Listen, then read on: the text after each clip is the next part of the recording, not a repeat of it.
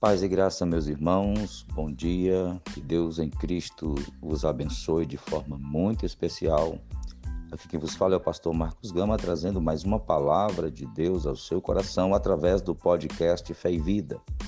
Todas as segundas, quartas e sextas-feiras, através de todas as plataformas de podcast da internet. Nelas, você pode achar tanto esse áudio como os demais áudios. É só procurar podcast Fé e Vida, tá bom? Lembrando que tanto no mês de novembro quanto no mês de dezembro nós estamos falando da temática fé e liderança, como liderar baseado em princípios de fé. E para isso nós estamos utilizando o texto de, do livro de Eclesiastes, escrito por Salomão, é, um dos maiores reis do mundo antigo, um dos grandes gestores do mundo antigo, um grande administrador, um grande negociador do mundo antigo. Salomão escreve Eclesiastes na sua maioridade, na idade já da velhice, né, depois de ponderar acerca de uma vida muito próspera. Hoje nós queremos trazer uma rápida reflexão baseada em Eclesiastes capítulo 7, versículo 19, que diz assim: A sabedoria fortalece ao sábio, mais do que dez poderosos que haja na cidade. Perceba que, mais uma vez, Salomão ressalta o valor da sabedoria. E ele diz que a sabedoria promove fortaleza ao próprio sábio. A sabedoria promove fortaleza, promove força ao sábio. Lógico que só vai é, reconhecer valores na sabedoria uma pessoa que é sábia. A sabedoria é o uso inteligente da inteligência, é o uso correto da inteligência.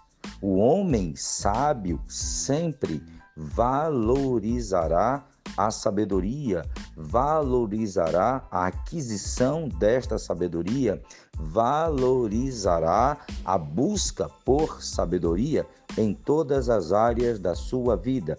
Por este motivo, há um fortalecimento da sua vida, da sua família, da sua casa, dos seus negócios e principalmente da sua liderança como um todo, porque ele terá uma liderança baseada em sabedoria, baseada em conhecimentos sólidos, bons e produtivos. Esta pessoa certamente se fortalece dia a dia porque o recurso pelos quais ele ou ela usa para tomar decisões é a sabedoria.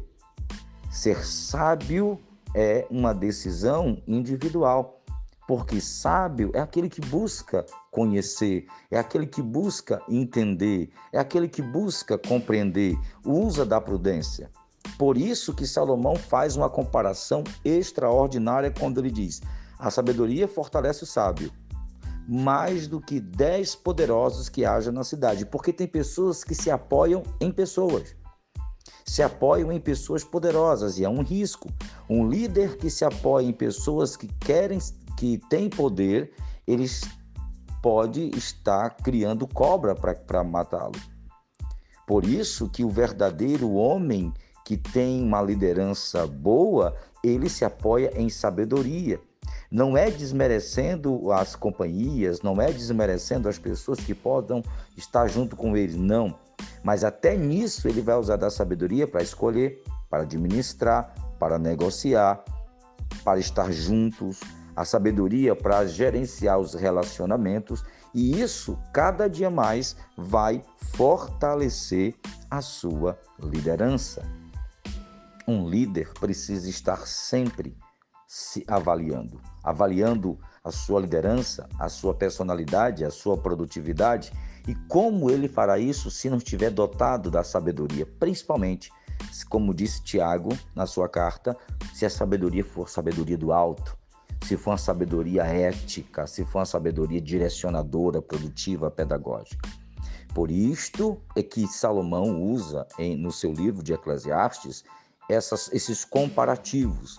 E nesse momento ele está dizendo que é melhor ter fortaleza na sabedoria do que procurar fortaleza em pessoas poderosas que você possa encontrar na cidade, na sua região.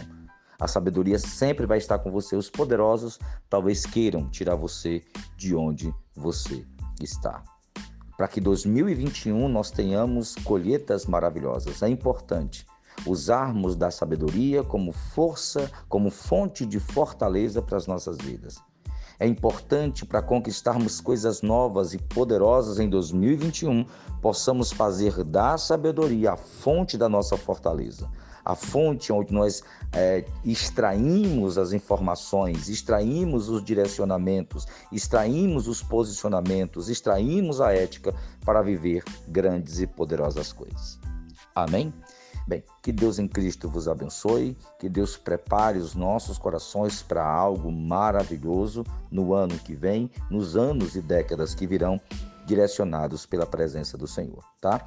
Compartilhe esse áudio com o máximo de pessoas que você puder, ok? Compartilhe os nossos vídeos, os nossos textos, visite as nossas redes sociais e compartilhe o material que está ali. Todo ele feito para abençoar, para levar palavra, para levar orientação para levar bênção para as pessoas, ok? E nos abençoe, invista nesse ministério, ore por nós, adquira nosso, nossos e-books, os nossos cursos online. Com certeza você nos ajuda a continuar esse ministério de propagação do Evangelho através das redes sociais, tá bom? Um forte abraço, Deus te abençoe. Te vejo no próximo áudio em nome de Jesus Cristo. Podcast Fé e Vida. Uma bênção para tua casa.